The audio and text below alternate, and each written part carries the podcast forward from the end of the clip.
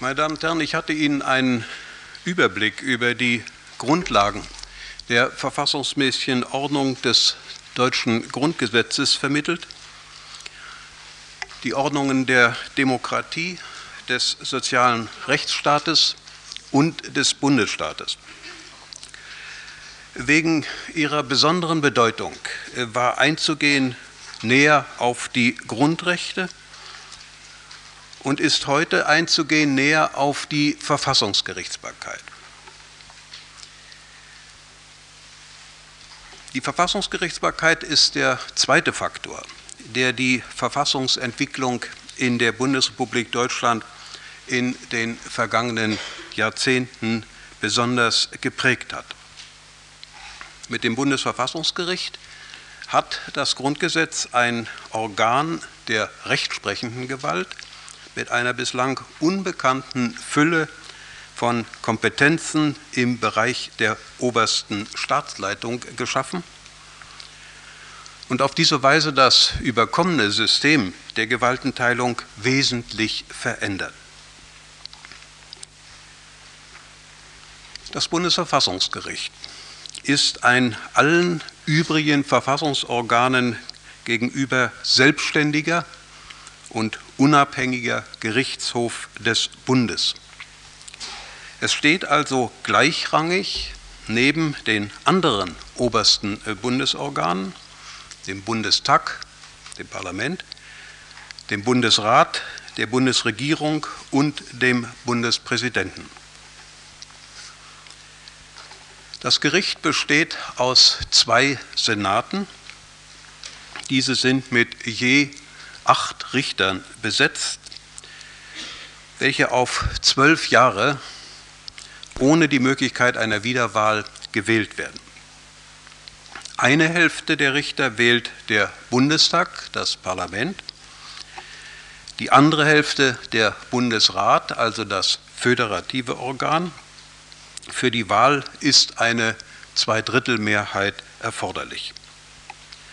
Praktisch bedeutet das, dass die beiden großen Parteien sich über den Kandidaten einigen müssen. An diesen Wahlmodus werden vielfältige Spekulationen geknüpft. Man meint, er führe zu einem Parteienproporz im Bundesverfassungsgericht. Und dieser Parteienproporz sei ein wesentlicher Faktor für das Zustandekommen der Entscheidungen. Das ist jedenfalls in dieser groben Vereinfachung unzutreffend. Gewiss gehören dem Bundesverfassungsgericht Richter an, die Mitglieder oder sogar Exponenten politischer Parteien sind. Aber ebenso gibt es Richter, die keiner politischen Partei angehören. Wenn die Abstimmungen in den Senaten nicht zu einer Einstimmigkeit führen, verlaufen die Fronten in aller Regel anders, als sie verlaufen müssten, wenn diese Klischeevorstellung eines Proporzes richtig wäre. Die Zuständigkeiten des Bundesverfassungsgerichts gehen weit über diejenige früherer deutscher Verfassungen hinaus. Aufgrund der Erfahrung des Scheiterns der ersten deutschen Republik und in Anlehnung an das Vorbild des amerikanischen Supreme Court hat das Grundgesetz die Verfassungsgerichtsbarkeit in einem bislang unbekannten Maße ausgebaut.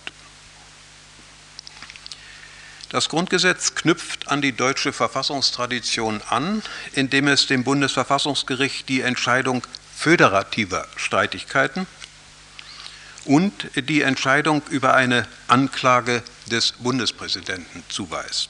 Die Ministeranklage kennt das Grundgesetz nicht mehr. Dagegen gehen die weiteren Zuständigkeiten über den herkömmlichen Rahmen der Verfassungsgerichtsbarkeit hinaus. Das Bundesverfassungsgericht entscheidet über Organstreitigkeiten, also Streitigkeiten über den Umfang der Rechte und Pflichten eines obersten Bundesorgans oder anderer Beteiligter, die durch das Grundgesetz oder die Geschäftsordnung eines obersten Bundesorgans mit eigenen Rechten ausgestattet sind, also zum Beispiel der Abgeordneten. Dem Bundesverfassungsgericht obliegt eine umfassende Normenkontrolle. Diese umfasst auch die Vereinbarkeit von Bundesgesetzen mit dem Grundgesetz. Und diese Normenkontrolle ist entweder abstrakte Normenkontrolle, das heißt Prüfung auf Antrag eines hierzu berechtigten Staatsorgans, losgelöst von der Entscheidung eines Einzelfalles, oder sie ist konkrete Normenkontrolle, das heißt Prüfung auf Vorlage eines Gerichts, wenn es in einem Rechtsstreit auf die Gültigkeit des zugrunde liegenden Gesetzes ankommt und das Gericht von der Verfassungswidrigkeit dieses Gesetzes überzeugt ist. Das Bundesverfassungsgericht entscheidet über Verfassungsbeschwerden, die jedermann mit der Behauptung erheben kann, durch die öffentliche Gewalt in einem seiner Grundrechte verletzt zu sein und die sich unter bestimmten Voraussetzungen auch unmittelbar gegen ein Gesetz richten können. Das Bundesverfassungsgericht entscheidet schließlich in einer Reihe weiterer Fälle unter denen vor allem die Entscheidung über den Antrag auf Verbot einer politischen Partei hervorzuheben ist. Zusammenfassend lässt sich die Aufgabe des Bundesverfassungsgerichts dahin kennzeichnen, dass es in Fällen bestrittenen oder verletzten Verfassungsrechts auf Anrufung autoritativ zu entscheiden hat. Es soll gewährleisten, dass die Normierungen der Verfassung auch wirklich eingehalten werden. Diese Aufgabe entspricht in vielem derjenigen der übrigen Gerichtsbarkeiten. Aber die Verfassungsgerichtsbarkeit ist doch durch Besonderheiten gekennzeichnet, die ihre besondere, in der Bundesrepublik nach wie vor lebhaft erörterte Problematik begründen. Diese Besonderheiten ergeben sich aus den nahen Berührungen von Verfassungsgerichtsbarkeit und Politik. Die Verfassungsgerichtsbarkeit hat häufiger Fragen mit politischem Einschlag und von politischer Tragweite zu entscheiden als andere Gerichtsbarkeiten. Ihre Entscheidungen können selbst politische Wirkungen von erheblicher Tragweite entfalten. Daraus ist der Schluss gezogen worden, dass die Verfassungsgerichtsbarkeit in Wahrheit keine echte Rechtsprechung, sondern etwas anderes, eine Art Supergesetzgebung sei und dass die Entscheidungen der Verfassungsgerichtsbarkeit in Wahrheit keine Rechtsentscheidungen, sondern verkappte politische Entscheidungen seien.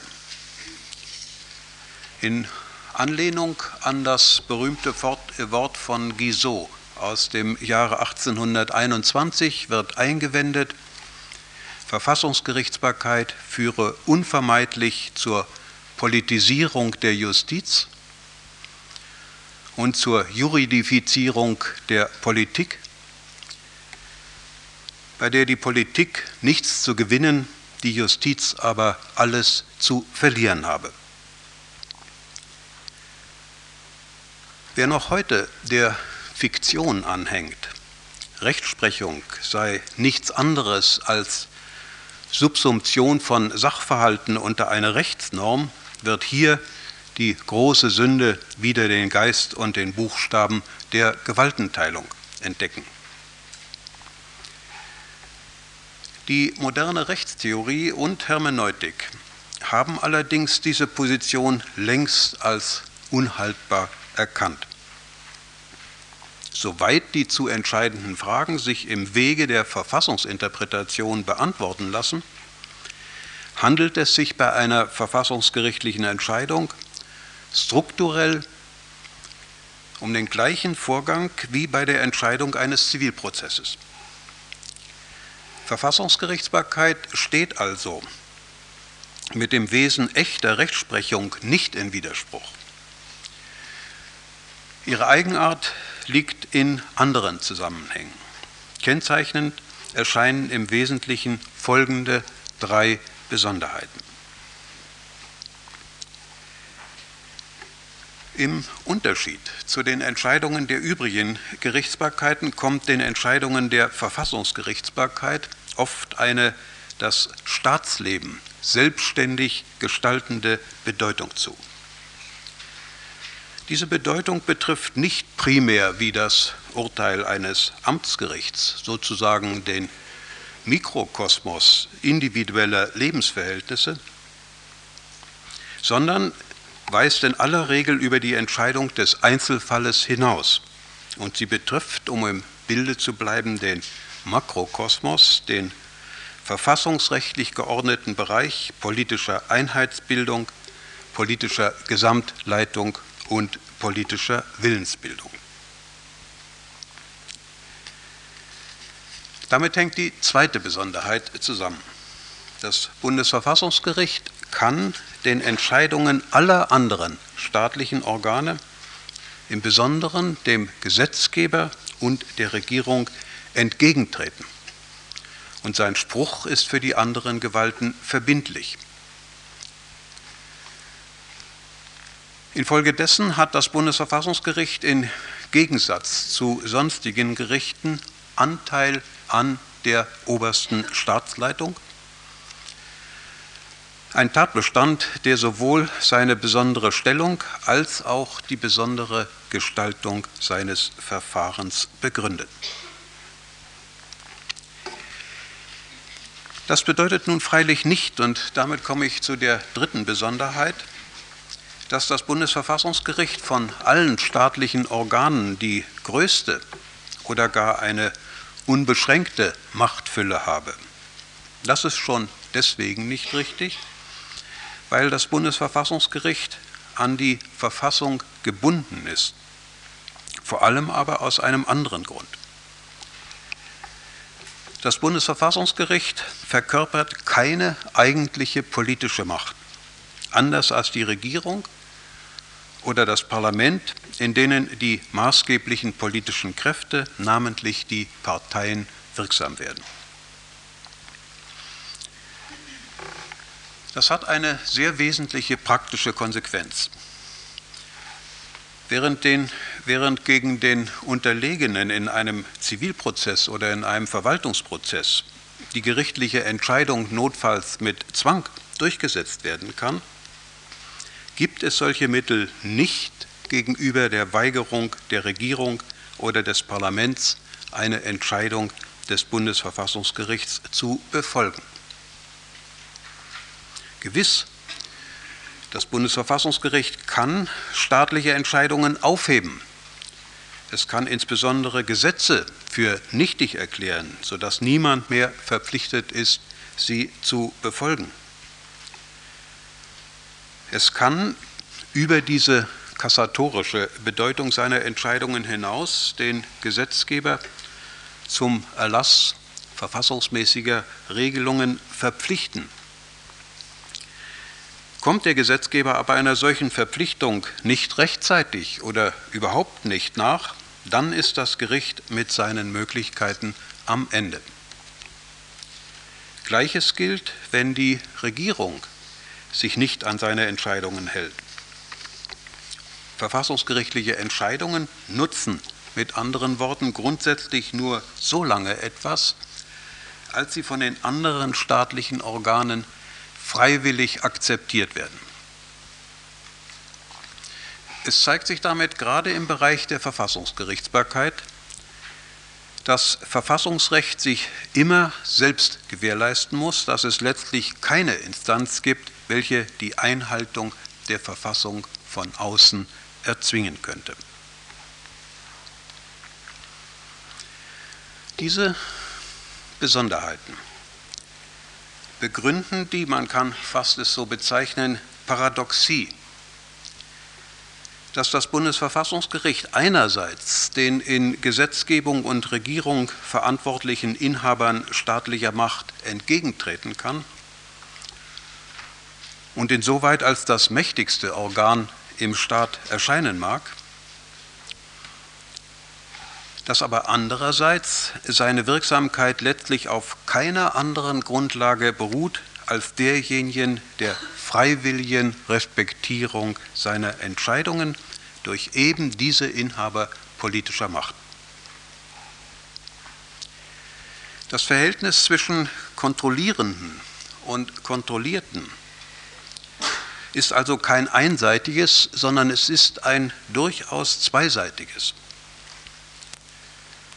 Es kommt für das Bundesverfassungsgericht nicht nur darauf an, zu kontrollieren und zu entscheiden, sondern auch darauf, das Seine dazu beizutragen, dass diese Entscheidungen akzeptiert und befolgt werden. Da das Gericht selbst über keine politische Macht verfügt, ist das zunächst eine Frage der Überzeugungskraft seiner Argumente und damit der Konsensfähigkeit seiner Entscheidungen.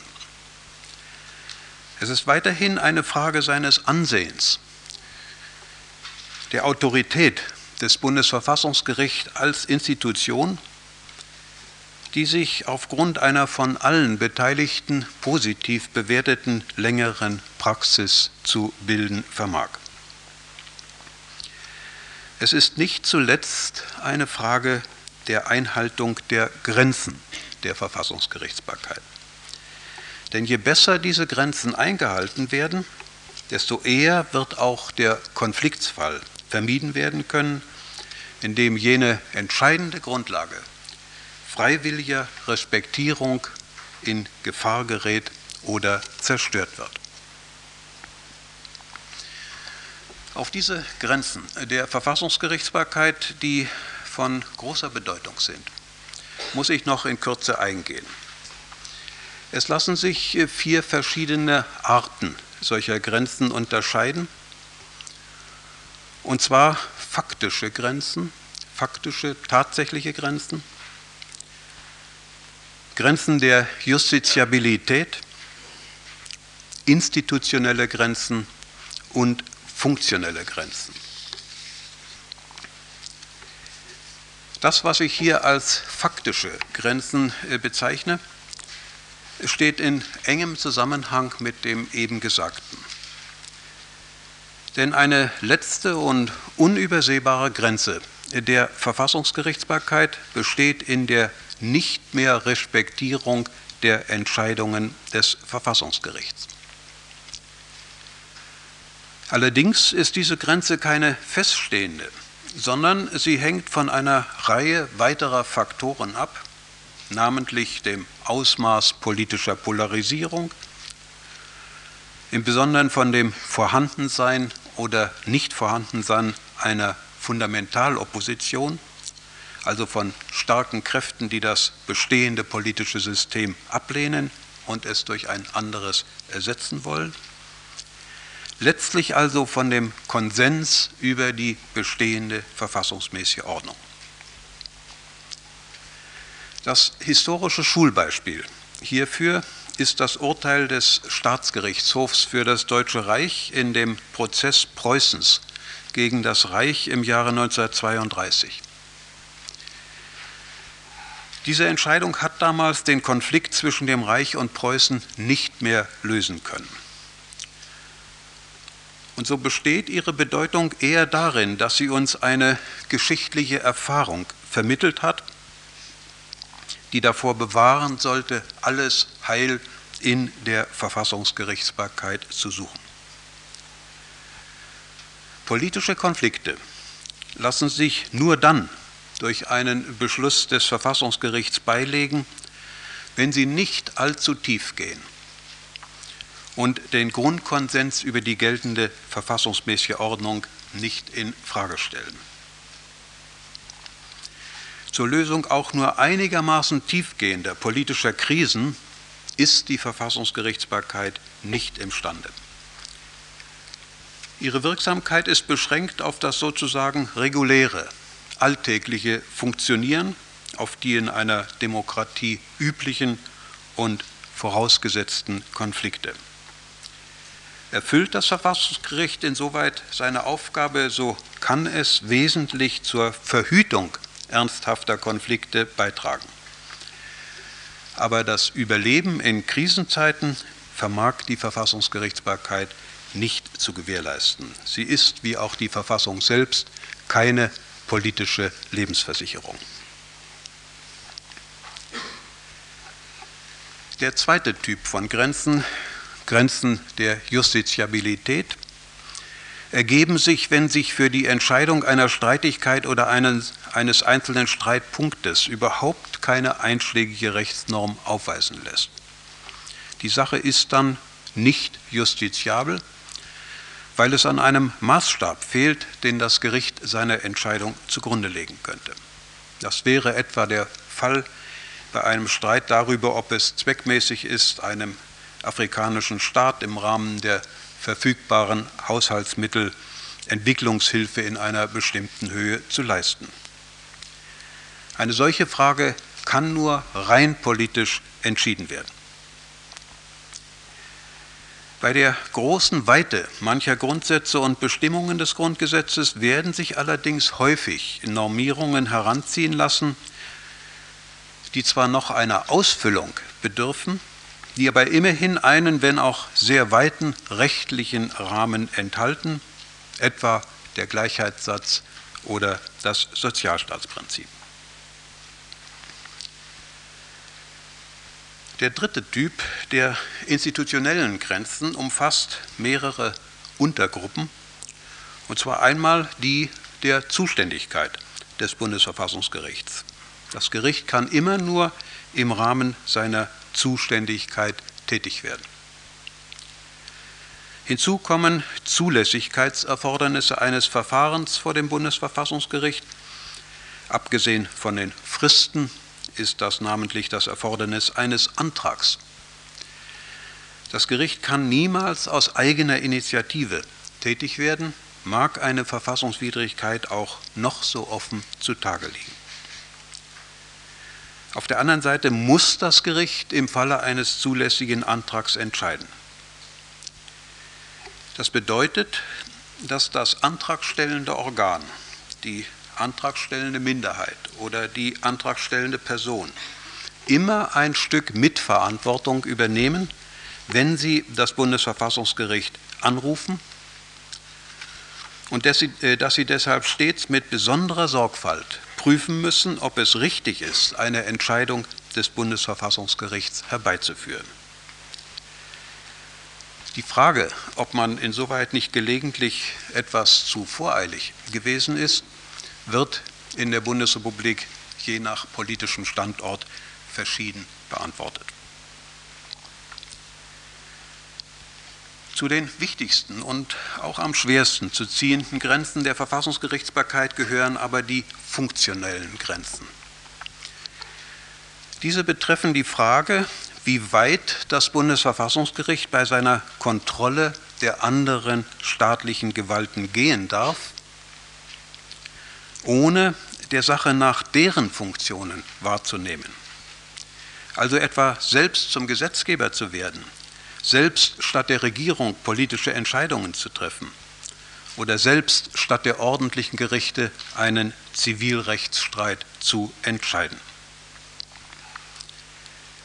Die Probleme dieser Grenzen stellen sich im Allgemeinen weniger im Verhältnis zur vollziehenden Gewalt, umso mehr dagegen im Verhältnis zum Gesetzgeber und zur Rechtsprechung.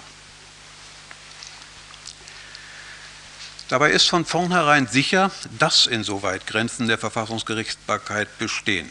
Das folgt aus der Funktionenverteilung der Verfassung. Dieser würde es zuwiderlaufen, wenn das Bundesverfassungsgericht sich an die Stelle des Bundesgesetzgebers oder an die Stelle der Zivil- und Strafgerichtsbarkeit setzen würde. Die entscheidende Frage kann nur lauten, wo diese Grenzen jeweils konkret zu ziehen sind. Sucht man in der Rechtsprechung des Gerichts eine Antwort auf diese Frage, so wird schon bei einer flüchtigen Durchsicht deutlich, dass das Gericht offenbar unterschiedlich verfährt. Es gibt Entscheidungen, in denen das Bundesverfassungsgericht seine Entscheidungsbefugnis gegenüber dem Gesetzgeber sehr weit gezogen hat, während es in anderen Fällen außerordentlich äh, zurückhaltend gewesen ist. Das Maß solcher Zurückhaltung liegt nun sicher nicht im Belieben des Gerichts. Es kommt vielmehr darauf an, rationale, der Kritik zugängliche Grundsätze aufzuweisen und weiterzuentwickeln, nach denen die Grenzen jeweils zu bestimmen sind. Das ist eine Aufgabe, die bisher nur in Ansätzen in Angriff genommen ist, sodass abschließende Ergebnisse noch nicht vorliegen. Immerhin hat die Rechtsprechung hierzu schon eine Reihe von Gesichtspunkten entwickelt, die zeigen, dass es Möglichkeiten gibt, die Maßstäbe bestimmbar und einsehbar zu machen, nach denen sich der jeweilige Umfang der Kontrolltätigkeit des Bundesverfassungsgerichts zu richten hat. Diese Gesichtspunkte kann ich hier nicht näher darstellen. Insgesamt führen sie in einem gewissen Umfang zu einem Vorbehalt letztverbindlicher Entscheidung der gesetzgebenden, äh, gesetzgebenden oder der vollziehenden Gewalt, das heißt aber zur Bestimmung funktioneller Grenzen der Verfassungsgerichtsbarkeit. Das Bundesverfassungsgericht hat es in der bisherigen Rechtsprechung verstanden, den Gefahren zu entgehen, die sich aus einer Überschreitung der Grenzen der Verfassungsgerichtsbarkeit ergeben können. Nach kritischen Anfangsjahren hat es eine unangefochtene Autorität gewonnen und genießt heute in der Bevölkerung hohes Vertrauen. Das hat auch seine Nachteile. Das hohe Ansehen des Gerichts legt Versuche nahe, ihm unpopuläre Entscheidungen zuzuschieben. Harte und tiefgehende politische Auseinandersetzungen finden ihren Abschluss oft nicht mehr mit der parlamentarischen Mehrheitsentscheidung, sondern erst mit der späteren Entscheidung des Bundesverfassungsgerichts. Auch können die umfassenden Zuständigkeiten des Gerichts eine Flucht der politischen Kräfte aus der eigenen Entscheidung und Verantwortung auslösen. Aber derartige Fälle sind keine ausreichende Grundlage eines Gesamturteils über die Verfassungsgerichtsbarkeit in der Bundesrepublik. Das zeigt sich auch an folgenden Zahlen. In den knapp 37 Jahren seines Bestehens wurden beim Bundesverfassungsgericht insgesamt 71.136 Verfahren anhängig davon 67.834 Verfassungsbeschwerden. 68.940 Verfahren konnten abgeschlossen werden, darunter 65.859 Verfassungsbeschwerden, von denen übrigens 917, das sind 1,39 Prozent, Erfolg hatten. Diese Zahlen machen deutlich, dass die eigentliche Aufgabe und Arbeit des Bundesverfassungsgerichts nicht nur in gelegentlichen spektakulären Entscheidungen politisch brisanter Fragen liegt. Sie liegt weit eher in der Alltagsarbeit des Gerichts, die zwar keine Schlagzeilen für den Augenblick macht, deren Bedeutung aber unter den Aspekten einer längerfristigen Entwicklung umso grundlegender ist. Es ist diese Alltagsarbeit, die zu der heutigen Entfaltung und Bedeutung der Grundrechte geführt hat. Dass die Grundrechte im Leben der Bundesrepublik alle Rechtsbereiche bis hin zum Privatrecht maßgeblich prägen, dass ihnen damit ein Gewicht zukommt, welches sie in der deutschen Geschichte bis dahin zu keiner Zeit besessen haben, dass darüber hinaus ungeachtet aller Differenzen zwischen Verfassungsrecht und Wirklichkeit die Verfassung insgesamt im staatlichen Leben eine Rolle spielt, die sie niemals in der deutschen Geschichte gespielt hat und die vielen ausländischen Staaten unbekannt ist, das alles beruht auf der Existenz und auf der praktischen Wirksamkeit der Verfassungsgerichtsbarkeit. Unbeschadet berechtigter Kritik an einzelnen Entscheidungen wird man deshalb sicher nicht sagen können, dass das Bundesverfassungsgericht vor seiner Hauptaufgabe versagt hätte. In einer Zeit besonderer Gefährdungen von Humanität und freier Selbstbestimmung hat es vielmehr zur Erhaltung und zum Schutz eines nicht ganz unbeachtlichen Maßes von Rechtlichkeit und realer Freiheit beigetragen.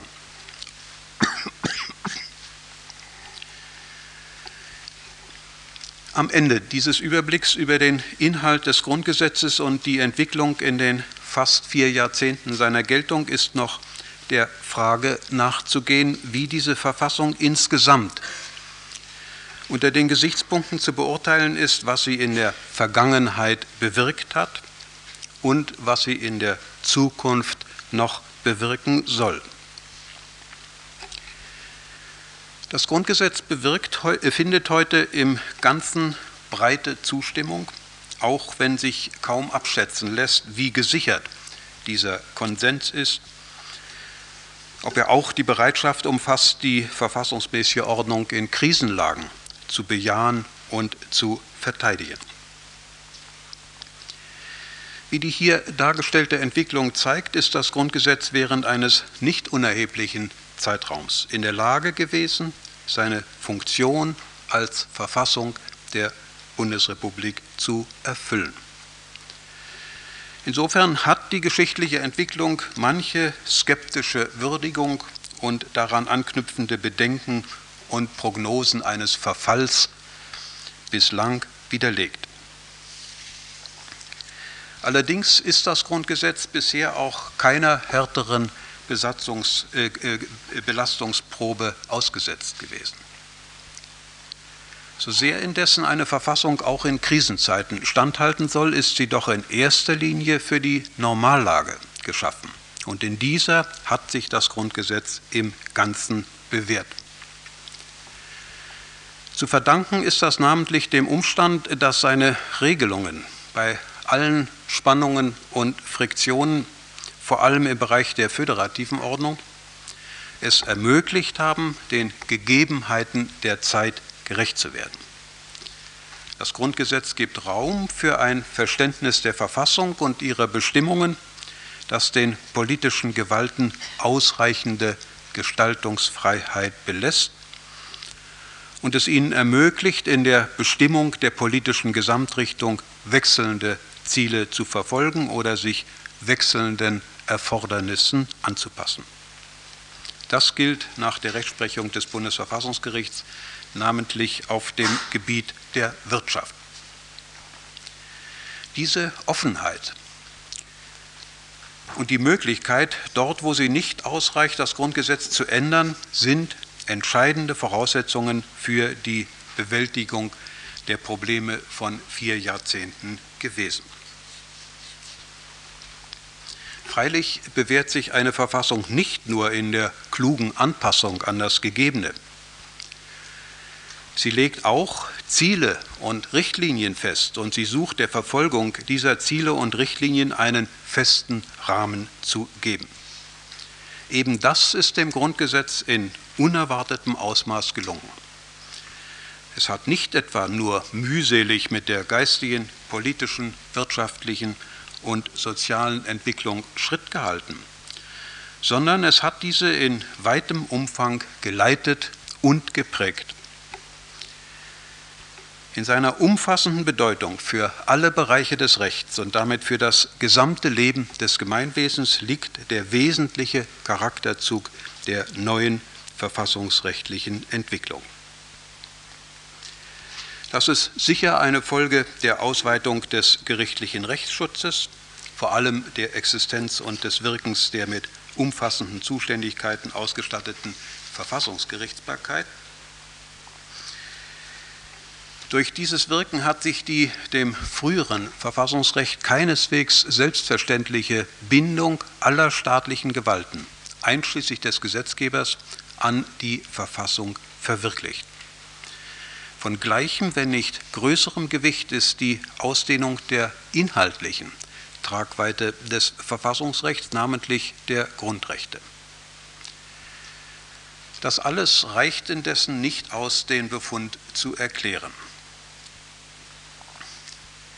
Als Grundlagen der verfassungsmäßigen Ordnung gewährleistet das Grundgesetz die Würde des Menschen, die in den Grundrechten garantierten Freiheiten und die Rechtsgleichheit, sowie die Prinzipien der staatlichen Ordnung, hier vor allem diejenigen der Demokratie und des Rechtsstaats.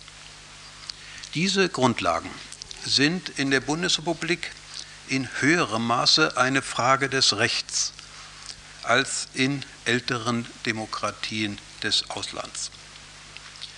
Dort haben politische und Geistesgeschichte eine politische Kultur entstehen lassen, die ohne ein ähnlich kunstvolles und perfektes System rechtlicher Sicherungen auskommt und Demokratie, Freiheitlichkeit und Rechtsstaatlichkeit in gleichem Maße möglicherweise sogar sicherer zu gewährleisten imstande ist.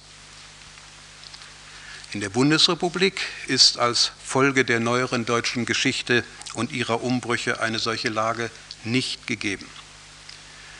An ihrem Anfang stand vielmehr ein geistiges und politisches Vakuum, in dem die Verfassung, besonders in ihren Grundrechten, gewissermaßen eine Ersatzfunktion zu übernehmen hatte. So erscheint die Verfassung nicht nur als ein Gesetz, das Zuständigkeiten, Verfahren und Grenzen der staatlichen Gewalten festlegt, sondern sie erscheint als Proklamierung eines Wertsystems oder eines Kultursystems, ohne das kein Gemeinwesen bestehen kann. Sie gewinnt die Bedeutung einer geistigen Grundlegung der neuen Staatlichkeit. Vor dem Hintergrund der besonderen geschichtlichen Lage dieses Gemeinwesens sucht sie durch institutionelle Stützung und Sicherung zu ersetzen, was außerrechtlich nicht hinreichend gewährleistet erscheint. Und es ist daher kein Zufall, dass die Verfassung eine Überhöhung erfahren hat und zu einer höchsten Autorität erhoben worden ist. Dass eine solche Überhöhung in eine gleichsam theologische Dimension auch ihre Gefahren hat, namentlich die politische Auseinandersetzung um ihre Funktion bringen und sie belasten kann, ist mit Recht kritisch bemerkt worden. Diese hohe Bedeutung der Verfassung ist nicht unangefochten. Doch richtet, richten Kritik und Protest sich weniger gegen die verfassungsmäßige Ordnung und ihre Prinzipien selbst, als gegen bestimmte politische, gesellschaftliche und wirtschaftliche Entwicklungen in der Bundesrepublik. Soweit solche Kritik sich am Grundgesetz als Maßstab orientiert, wird diesen Entwicklungen die Preisgabe der Zielsetzungen des Grundgesetzes durch eine konservative und restaurative Politik zum Vorwurf gemacht. Demgegenüber befürchten andere eine Auflösung der rechtsstaatlichen Ordnung durch ein die Grundrechte und die Rechtsstaatlichkeit in ihrem Kern veränderndes Grundrechtsverständnis. Eine ideologische Fundamentalopposition von einigem Gewicht, Hauptursache für die Krise der ersten Deutschen Republik, hat die Bundesrepublik in keiner Phase ihrer Entwicklung gekannt. Der leidenschaftliche Protest von Teilen der jüngeren Generation in den Jahren nach 1968 hat nicht unmittelbar der Verfassung, sondern dem System gegolten. Er ist bald wieder in sich zusammengefallen äh, und einer verbreiteten Abwendung von der Politik gewichen. Heute richtet sich der Protest gegen Ziele und Maßnahmen, namentlich im Bereich der Verteidigungs-, der Energie-, der Umwelt- und Wohnungspolitik. In der Form dieses Protestes wird oft, ebenso wie in den Reaktionen auf solchen Protest, ein Mangel an Vertrauen auf die demokratischen Prinzipien und mit ihm ein Defizit erkennbar, das geeignet ist zu einer offenen oder schleichenden Verkürzung des freiheitlichen Gehalts der Verfassung zu führen. Daran wird deutlich, dass die Verfassung die außerrechtlichen Voraussetzungen und Gewährleistungen von Demokratie nur bedingt ersetzen kann. Das gilt im Besonderen für die Voraussetzung einer breiten Schicht ausreichend informierter, demokratisch bewusster Bürger. Auch wenn dieser Mangel nicht dem Grundgesetz selbst zugerechnet werden kann, lässt er doch Grenzen der Wirkungsmöglichkeit von Verfassungsrecht erkennen und muss deshalb bei der Einschätzung der heutigen Bedeutung des Grundgesetzes berücksichtigt werden. Wird das Grundgesetz in der Lage sein, auch den Anforderungen der absehbaren Zukunft gerecht zu werden? Dass diese Zukunft durch raschen und tiefgehenden Wandel gekennzeichnet sein wird, muss als sicher angesehen werden.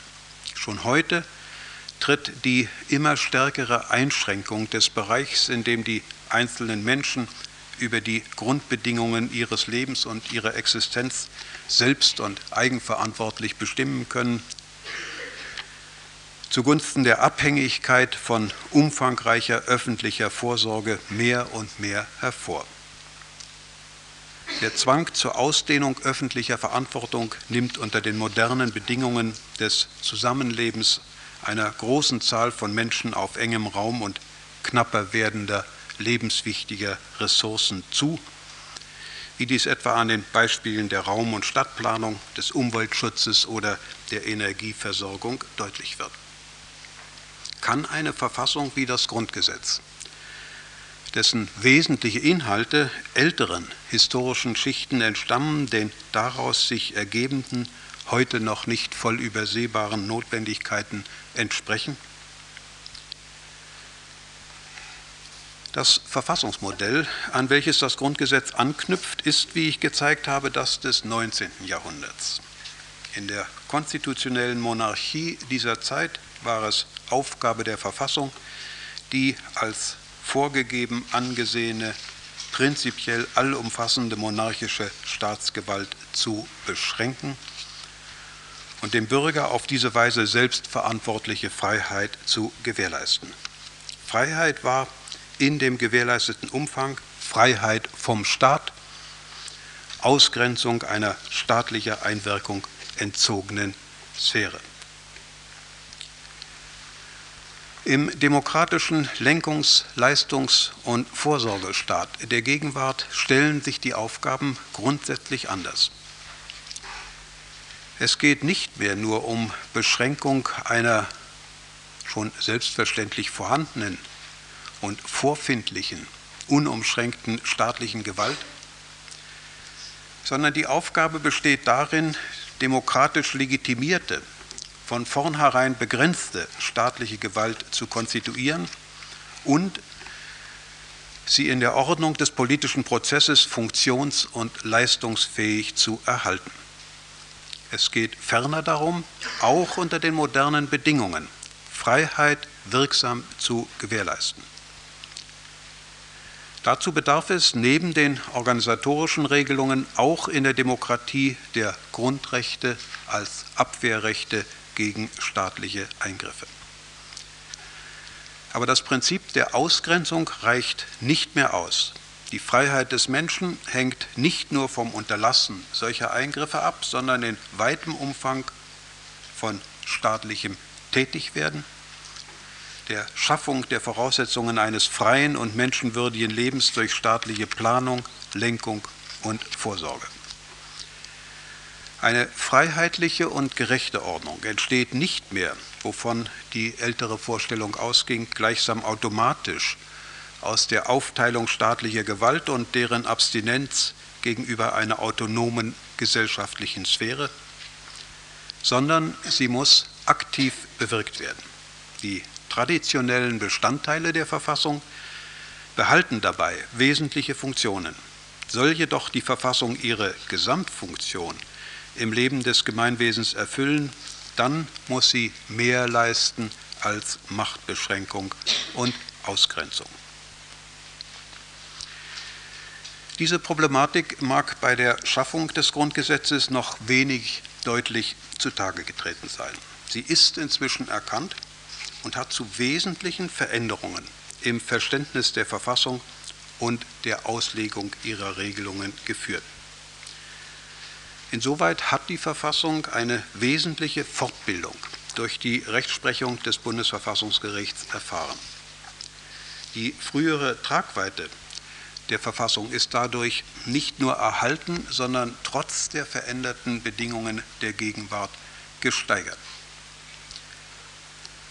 Hinzugetreten sind programmatische Elemente der Verfassung, die ihren Ausdruck namentlich in der Formel vom sozialen Rechtsstaat finden. Zwar kann eine solche Problematik nicht von gleicher unmittelbar rechtlicher Wirksamkeit sein wie die Begrenzung staatlichen Tätigwerdens. Sie ist darauf angewiesen, dass, die, dass sie vom Gesetzgeber aufgenommen und je nach den Problemlagen und Möglichkeiten der Zeit verwirklicht wird. Aber der Schaffung der Voraussetzungen freier Lebensgestaltung durch staatliches Tätigwerden kommt eine gewisse Zwangsläufigkeit des Sozialstaats zur Hilfe. Dieser kann verfassungsrechtliche Garantien eher entbehren als andere Staatsziele, weil keine politische Leitung heute auf soziale Vorsorge und sozialen Ausgleich verzichten kann. Wenn daher das Grundgesetz sich lange Zeit hindurch im Ganzen bewährt hat, wenn es vorbehaltlich einzelner und auch weiterhin notwendig werdender Änderungen trotz seiner Herkunft aus älteren historischen Schichten den gegenwärtigen Anforderungen des Lenkungs-, Leistungs- und Vorsorgestaates gerecht zu werden vermag. Und wenn sich darin seine Fähigkeit dokumentiert, die Aufgaben der Verfassung auch unter gewandelten Verhältnissen zu erfüllen, so rechtfertigt das prinzipiell die Annahme, dass dies auch in der absehbaren Zukunft der Fall sein wird. Meine Damen und Herren, ich bin damit am Ende meiner Ausführungen. Es war für mich eine große und schöne Aufgabe, zu Ihnen über das Grundgesetz der Bundesrepublik Deutschland äh, zu, äh, sprechen zu dürfen. Bei der Kürze der Zeit äh, war es notwendig, die Darstellung auf die großen Linien äh, der Verfassungsentwicklung äh, zu beschränken. Das, was wesentlich ist, oft in wenigen Sätzen nur zu sagen und damit an Sie als Zuhörer recht hohe und ich hoffe nicht zu hohe Anforderungen zu stellen.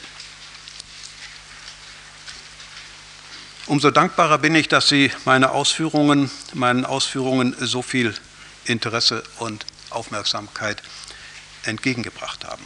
Ich danke Ihnen vielmals. Ich danke erneut der Juan Marsch Stiftung und ihrem verehrten Leiter, ich danke unserer ausgezeichneten Übersetzerin, ohne deren Hilfe ich mich hier gar nicht hätte verständlich machen können. Und ich danke nicht zuletzt und ganz besonders Herrn Professor Dr. Lopez Pina, der sich mit so großer Hingabe und Mühe der Vorbereitung und Durchführung dieser Vorträge angenommen hat. Und darf Ihnen mit den besten Wünschen äh, für Sie und, und darf äh, mit den besten Wünschen für Sie und für Ihre Arbeit schließen.